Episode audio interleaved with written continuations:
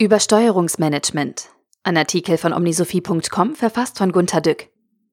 Manager haben bekanntlich Freude am Fahren, wobei man am besten noch einen Vorsprung durch Technik nutzen kann. Schleudern macht Spaß. Man saust mit Affengeschwindigkeit los, bremst stark und reißt das Steuer herum.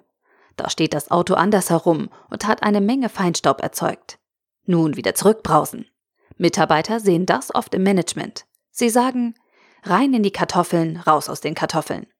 Zuerst will Innovation und Geld für Agilität. Aber ach, wenn das Quartalsergebnis leidet, sofort wieder zurückrudern. Sie sagen das so im Management, zurückrudern.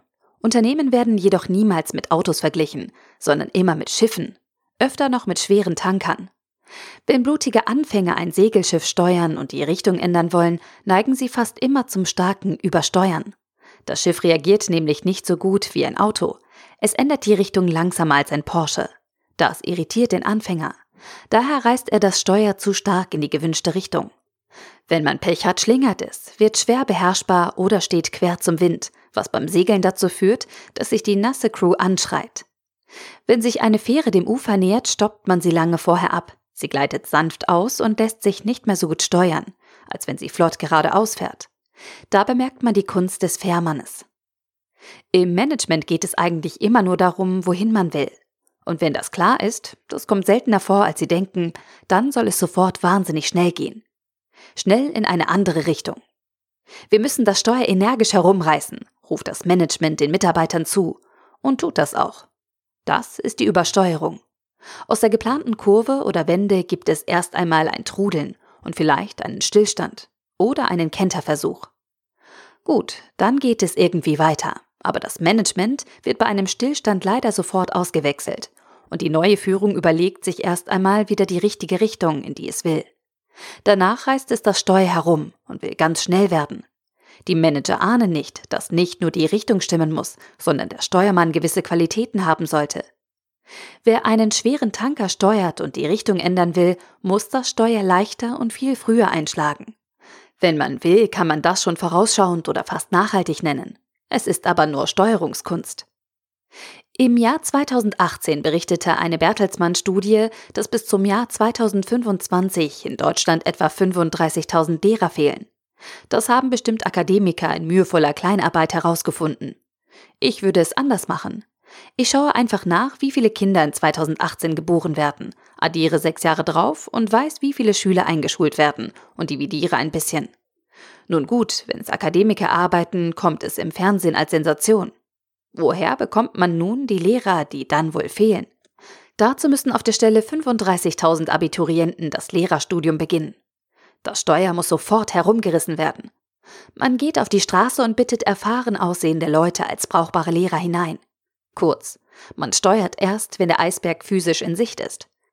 Politiker handeln immer erst dann, wenn eine große Volksmehrheit den Eisberg sehen kann. Dann verlieren sie keine Stimmen, wenn sie handeln und das Schiff in Harmonie mit dem Volkswillen per Übersteuerung versenken.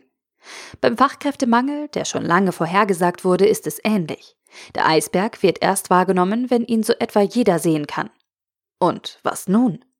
Tesla wurde verspottet und verhöhnt, aber jetzt machen sie seit sechs Monaten Gewinn. Plötzlich fällt den Autoproduzenten, den besten der Welt, ein, sie müssten langsam mit der Forschung beginnen. Das Problem dabei ist, dass Tesla nun schon lange geübt hat und Jahre Vorsprung hat. Da scheinen die Unternehmen so zu rechnen. Eigentlich braucht man 1000 Leute, die schon 10 Jahre eingearbeitet sind. Das dauert zu lange. Dann nehmen sie 10.000 Leute für ein Jahr. Das ist Übersteuerung. In der Schule gab es die Aufgabe, wenn 1000 Soldaten in einem Tag eine Festung erobern können, wie lange braucht ein Soldat? Darüber haben die Manager damals als Schüler herzlich gelacht. Aber wenn ein Ei fünf Minuten lang kocht, wie lange kochen fünf Eier? Diese Frage beantwortet das Management mit eine Minute. Sie glauben wirklich, dass ungeheuer viele Menschen schneller lernen als wenige. Man spricht von Teamarbeit. Jeder belegt eine Vorlesung im Fach und zusammen bestehen sie nach einem halben Jahr das Diplom. Oder wie bringt man ein Segelschiff auf zehnfache Geschwindigkeit? Man kauft zehnmal größere Segel. Und alle schauen den geduldigen Dickbrettbohrern zu, die über viele Jahre üben. Und lachen. Sie selbst würden ja nicht einmal ein Jahr des Übens finanzieren wollen. Und hinterher wundern sie sich, dass Google oder Amazon in nur 20 Jahren so groß wurden. Tesla ist erst 2003 gegründet worden. Schauen Sie in vier Jahren einmal, was dann gesagt wird. Unternehmen müssen gesteuert werden, nicht von Amateuren, die immer noch übersteuern und das bei ihrem Auto machohaft genießen. Es ist Mode geworden, eindringlich zu sagen, es muss ein Ruck durch Deutschland gehen. Leute, das klingt wie eine Übersteuerung. Dorothee Bär hat es gerade wieder versucht. Es muss ein digitaler Ruck durch Deutschland gehen. Fabelhaft kraftvoll und Bierzelt bewährt. Vielleicht wird sie dafür befördert. Das kann schon sein. Aber sie ist doch eigentlich dazu da, gut und nachhaltig zu steuern. Der Artikel wurde gesprochen von Priya, Vorleserin bei Narando.